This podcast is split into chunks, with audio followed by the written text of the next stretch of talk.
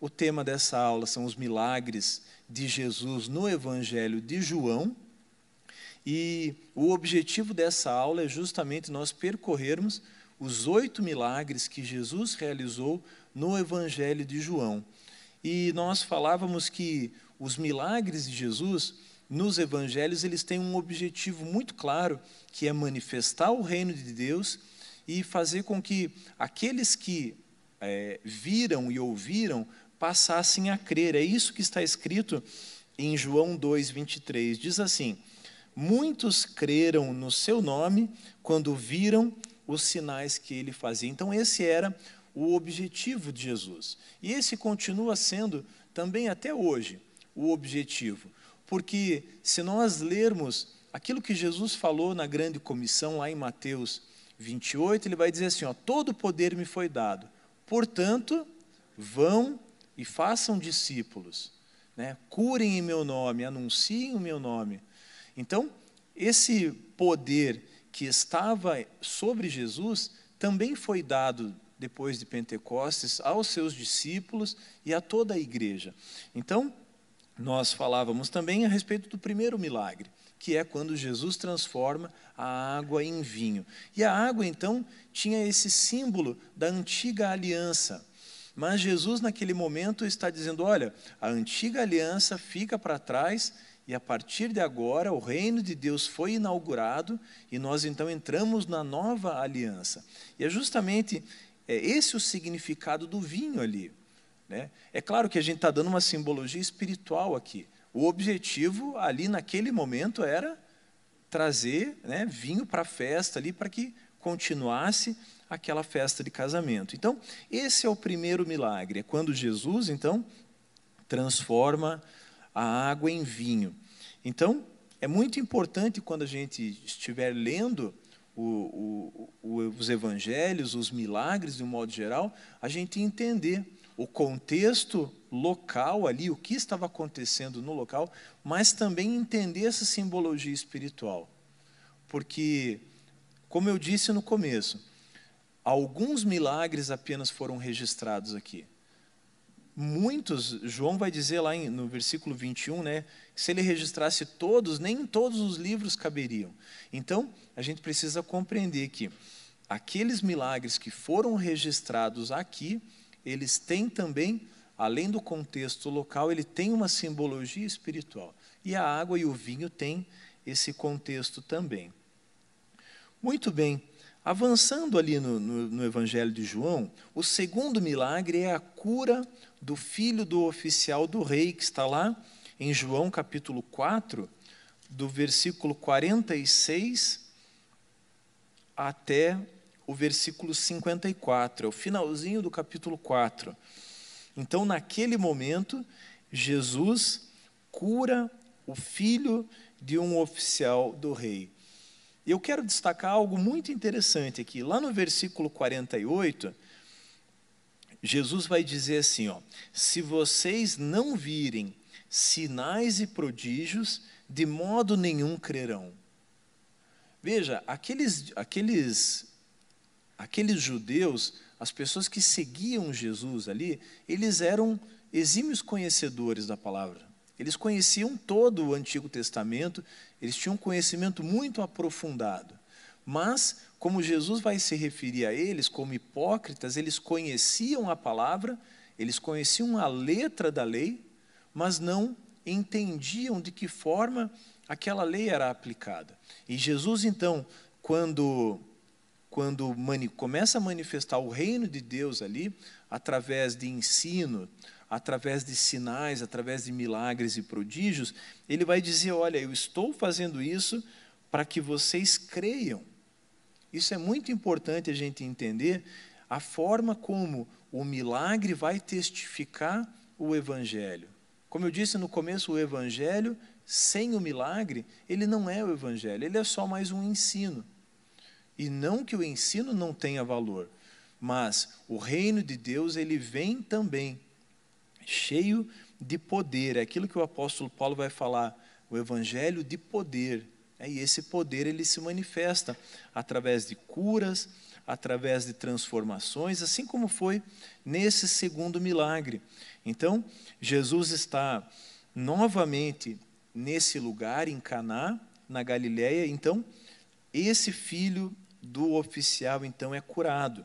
E lá no versículo 54, é, ele vai dizer assim, ó: "Mas este foi o segundo sinal que Jesus fez depois de ir da Judéia para a Galiléia". Então, Jesus estava nesse percurso da Judéia para a Galiléia, então quando ele realiza esse segundo milagre. Muito bem, o terceiro milagre é um texto bem conhecido, que é a cura de um paralítico junto ao tanque de Betesda. Lá no capítulo 5, já na sequência é, desse segundo milagre, o terceiro milagre, então, a cura de um paralítico. Esse é o terceiro milagre. E esse, e esse milagre ele é muito interessante porque aquele lugar o tanque de Betesda era um lugar também carregado de significado para os judeus. Se a gente for ler o texto, a gente vai ver que muitos doentes ficavam ali naquele lugar. E, e esses tanques eram como se fossem piscinas públicas, né, feitas de pedra, e ali tinha uma, é, uma ressurgência, tinha uma, uma é como se fosse um poço mesmo, só que foi transformado ali numa piscina. Então, ele era alimentado por uma água subterrânea. E eu não sei quantos de vocês aqui já viram uma, um poço ou aquilo que o um nome mais técnico chama cacimba, que é quando o lençol freático então ele aflorece ali e ele ele aflora ali, né? E ele então tem um movimento da água. E eles acreditavam que quando a água se movimentava, era porque um anjo tinha tocado na, na água. E aí, quando a pessoa entrava naquele tanque, o primeiro que entrasse ali era curado. Mas esse paralítico, é, ele tinha ali a sua mobilidade totalmente reduzida. Então, ele vai dizer para Jesus que não tinha ninguém que levasse ele. Então, ele não podia ser curado. E é interessante aqui que Jesus não se apresenta também. Jesus vai interrogar ele, vai conversar com ele. E, e o homem então diz assim: Olha, eu não tenho ninguém que me ponha no tanque quando a água é agitada. E quando tento entrar, outro enfermo chega antes de mim. Isso aí está lá no versículo 7. E aí Jesus, com uma palavra, uma palavra, Jesus diz assim: levante-se, pegue o seu leito e ande. Então aquele homem é imediatamente curado. Então, aqui nós temos aquele mesmo, o mesmo contexto. Jesus, né, dentro do seu ministério, no primeiro ano do seu ministério, anunciando o reino de Deus, anunciando a nova aliança que havia chegado e manifestando a glória de Deus. Então, ali, mais uma vez, outro milagre acontece e um detalhe, né, isso aconteceu num sábado ainda. Né, e o sábado, vocês sabem, o sábado é sagrado para o judeu. O judeu tem uma lista de atividades que ele não pode fazer no sábado.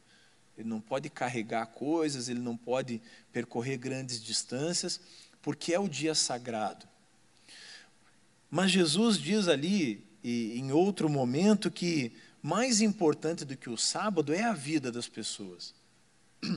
Então, Jesus está anunciando então essa nova aliança. Uma nova aliança em que as pessoas são mais importantes do que a tradição. Se for fazer um resumo a respeito das curas no sábado, o que Jesus está dizendo é isso. As pessoas são mais importantes do que a tradição. Ainda nessa sequência, eu vou pedir que você vire a página e lá em João capítulo 6 acontece o quarto milagre, que é a multiplicação dos pães e dos peixes.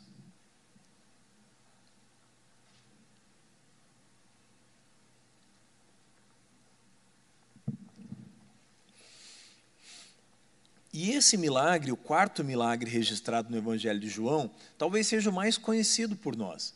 É, eu acho que até mesmo aquele que nunca leu a Bíblia já ouviu falar. Né? A multiplicação dos pães, a multiplicação dos peixes. Então, veja, Jesus estava é, aqui, se a gente pegar o contexto lá de, é, de, outros, de outros evangelhos, a gente vai entender que Jesus tinha é, ensinado né, o Sermão do Monte, e aí começa ali a, a manifestação dos sinais, da, das curas, dos prodígios, e aí vem esse milagre, o milagre dos pães e peixes. Tem uma multidão acompanhando Jesus. O cenário é esse: é uma multidão, aproximadamente 5 mil homens, e vamos imaginar que, que estivessem ele ainda mulheres e crianças, então era muita gente. E aí, Jesus, para despertar para fazer uma provocação ali aos discípulos, ele vai dizer assim: olha, vamos alimentar é, esse pessoal. É, e aí a primeira pergunta que eles falam: mas onde a gente vai comprar pão para essa gente? Fique imaginando, a igreja cheia aqui tem 800 pessoas. Imagine 5 mil, mais crianças e. Vamos imaginar aí é, 8 mil pessoas, 10 vezes dez vezes o tamanho aqui da igreja, era muita gente. E aí aparece um menininho. Eu creio que eles começaram a procurar pão ali. Falaram, vamos ver quem trouxe pão. E aí ninguém tinha. Aparece um menininho. E o menino tinha cinco pães e dois peixes. Mas aí Pedro fala assim: Mas o que é isso para tanta gente? E aí a gente aprende uma lição preciosa aqui: que o pouco na mão de Jesus é suficiente Tão, tanto é suficiente que todos comeram, e a Bíblia diz que eles ainda recolheram doze cestos. É, de repente eles não tinham nada e no final ainda aparecem ali doze cestos. Então, esse milagre é, não que os outros não sejam, mas esse é extraordinário. Fico imaginando como que aconteceu isso. Cinco pães, de repente alimentam, talvez ali, oito mil pessoas um valor estimado, a Bíblia diz 5 mil homens, e ainda sobra, ainda vão embora com 12 cestos. Né? Então, é, é maravilhoso isso, e é interessante que Jesus multiplica o pão, e depois disso, ele vai dizer no outro dia: Eu sou o pão da vida. Olha como esses milagres registrados ali vêm cheio de significado. Ele vai dizer assim: Olha, eu dei pão físico, alimento para que vocês comam, mas eu não sou apenas aquele que dá pão, alimento para o corpo, eu também sou aquele que alimenta a alma, que alimenta o espírito. E é isso que ele vai dizer aqui, ó, João 6, 35. Diz assim: ó, Eu sou o pão da vida. E ele vai dizer assim na sequência: Quem vem a mim jamais terá fome, e quem crê em mim jamais terá sede. Porque a verdade é que aquelas pessoas começaram a seguir Jesus depois disso, num volume de pessoas muito maior, porque aquelas pessoas eram muito sofridas, elas não tinham alimento. E aí, eles conhecem um homem que faz milagres, que arrasta uma multidão e que ainda dá pão e peixe. Todo mundo queria seguir Jesus. Mas num determinado momento, Jesus vai dizer: Olha, vocês estão me seguindo porque eu dei pão para vocês, mas eu não vim aqui só para dar pão. A gente vai aprender em, outra, em outro evangelho que o reino de Deus ele não consiste simplesmente em pão. Se a gente fizer uma leitura lá de Mateus no capítulo 6, durante o Sermão do Monte, Jesus vai dizer isso. Olha, vocês se preocupam com tantas coisas, com roupas, com alimentos. Mas lá no versículo 33 ele vai dizer: busquem primeiro o reino de Deus e a sua justiça. E todas as outras coisas serão acrescentadas. É isso que Jesus está ensinando aqui. Olha, vocês ganharam pão, isso é ótimo, você saciou a tua fome nesse momento, mas o que eu tenho para oferecer é muito mais. Vamos avançando, então. O quinto milagre, esse foi o quarto milagre. O quinto milagre é quando Jesus caminha sobre as águas, e está lá em João, no próprio capítulo 16. Logo depois de ter multiplicado o pão multiplicado peixe. Então, o, o versículo 16 diz assim: Ao final do dia, os discípulos de Jesus desceram para o mar. Era o mar da Galileia, que na realidade não era um mar, né? era um lago. Era o lago da Galileia. Então, os discípulos entram num barco e atravessam esse mar. Eles estavam indo em direção de Cafarnaum. Mas Jesus fica, Jesus fica ali naquele lugar. E olha só, eu quero ler ainda com vocês a sequência do versículo 17, na segunda parte, diz assim: ó, E já estava escuro e Jesus ainda não tinha ido até onde eles estavam.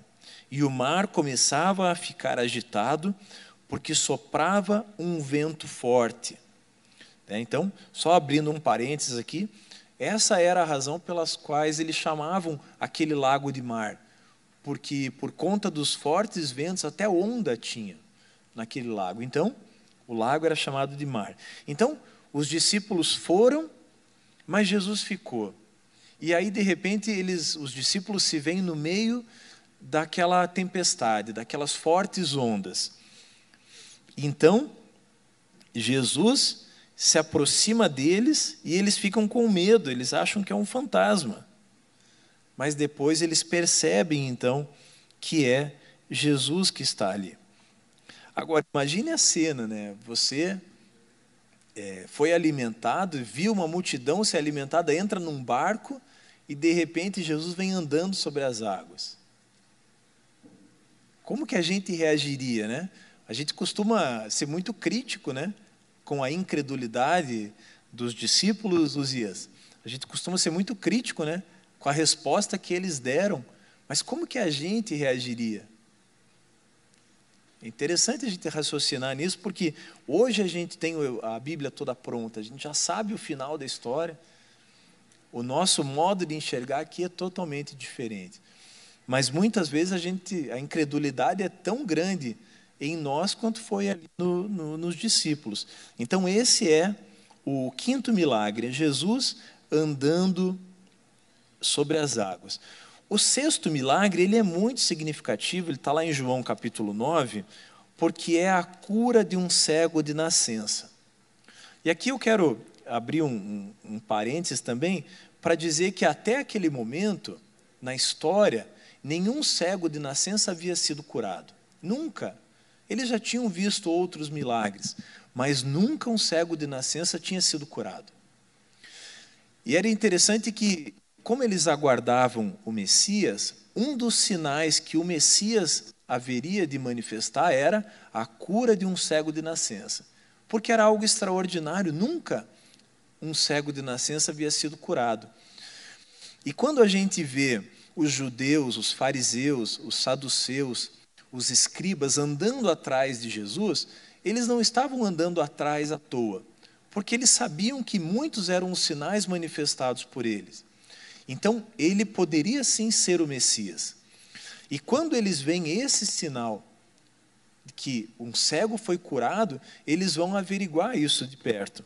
E é interessante, eu quero que você, por gentileza, abra aí a sua Bíblia no, no, no versículo 20 do capítulo 9, porque aquele, aqueles judeus então vão atrás do pai, dos pais do cego. E falam assim: é, este é o filho de vocês, e vocês dizem que ele nasceu cego, como que ele está vendo agora? Eles querem saber, poxa, vocês estão falando que o, o rapaz foi curado, ele nasceu cego e agora está vendo? Né? E aí os, a resposta dos pais eu acho muito interessante, é no versículo 20. Então os pais responderam: Sabemos que esse é o nosso filho e que ele nasceu cego, mas nós não sabemos como agora está vendo. Então, nem os pais estão entendendo ali, olha, ele é, ele é nosso filho, está vendo aqui. Ele nasceu, sim, cego, mas como ele está vendo agora, a gente não sabe. E aí eles vão perguntar para o homem, para o que não é mais cego, e perguntam para ele: olha, diga, diga a verdade diante de nós.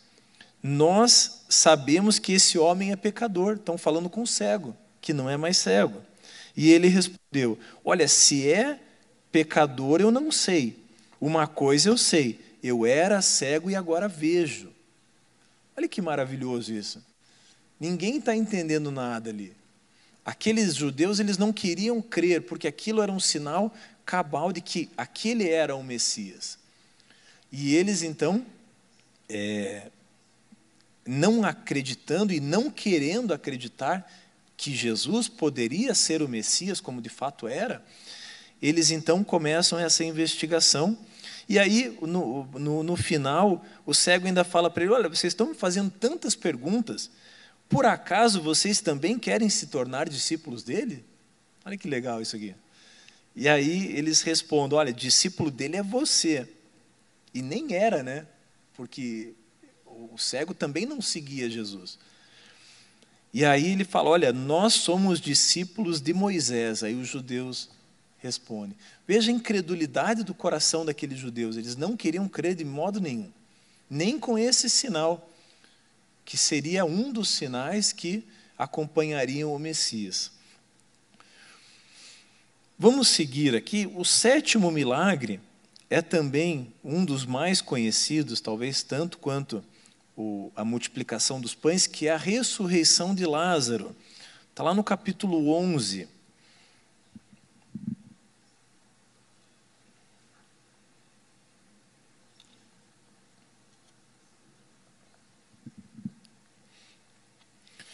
Esse homem, Lázaro, então, havia morrido, né, o irmão de Marta e Maria, e, e, Jesus, quando sabe disso, ele tem a oportunidade de, de de, de visitar essa família mais rapidamente do que ele chegou, porque ele chega no quarto dia. Mas a Bíblia vai dizer que ele já sabia antes. Mas aí tem uma explicação interessante do porquê que ele vai no quarto dia. Porque, segundo os ensinamentos é, judaicos, o espírito de uma pessoa ficava ao redor dela, após ela ter morrido, por até três dias. Então, em até três dias, essa pessoa poderia voltar à vida porque o espírito dela estava em volta dela. Então, a partir do terceiro dia, a pessoa já não teria mais possibilidade de ressuscitar. E Jesus, então, no quarto dia, vai, é, chama Lázaro para fora, né, e aí ele é ressuscitado. E é interessante que, a história vocês já conhecem bem, mas é interessante que, é, que as pessoas os judeus principalmente ficam enlouquecidos com aquilo. Porque esse também era um dos sinais que acompanharia o Messias. Então os sinais estavam se cumprindo um a um e eles não queriam crer. Tanto é verdade que depois eles tentam, eles vão tentar matar Lázaro. É, eles buscam matar Lázaro porque, imagine, olha, aquele ali é o homem que Jesus ressuscitou. E aí ele percorrendo a cidade era o milagre ambulante. E aquilo ali para eles era inadmissível, porque eles não admitiam que aquele era o Messias. E a tradição judaica vai dizer que, é, que Lázaro depois tem que fugir. E segundo a tradição, é, ele vai fugir para a Índia depois. Ele vai para o Oriente, ele, ele precisa fugir porque ele está correndo risco de, de morte ali no meio dos, dos judeus. E o oitavo milagre acontece ali já na, na sequência, é a segunda, aliás, na sequência não, está lá no finalzinho do Evangelho, no versículo 21, é o único milagre registrado aqui depois que Jesus ressuscita, que é a segunda pesca maravilhosa. A, a primeira, a gente conhece né, lá no, no comecinho, quando Jesus chama é, Pedro e André, né, e também João e Tiago, que eram pescadores, e agora o segundo está lá em João capítulo 21, do versículo 1 até o 24, que é quando Jesus aparece a, a sete dos discípulos, registrado ali então é, no finalzinho do Evangelho de João. É interessante que aqueles discípulos, depois da morte de Jesus, tinham voltado aos seus ofícios. É, eles eram pescadores, e aí, diante de tudo que tinha acontecido, eles falam: olha, vamos voltar a pescar, que é o melhor que a gente faz.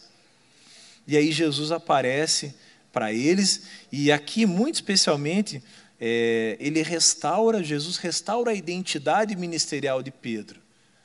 Porque Pedro havia recebido uma palavra, né, que ele seria, ah, ah, ele seria ali a pedra, né? Ali tem uma, uma um, um jogo de palavras né, entre Pedro e pedra. Muitos confundem, acham que a pessoa de Pedro é que é a pedra, mas a pedra, na realidade, é o fundamento do Evangelho. Né? Então, ali tem o Pedro e a pedra, mas Jesus destaca ele como líder. Então, nesse momento, Jesus restaura a identidade ministerial de Pedro.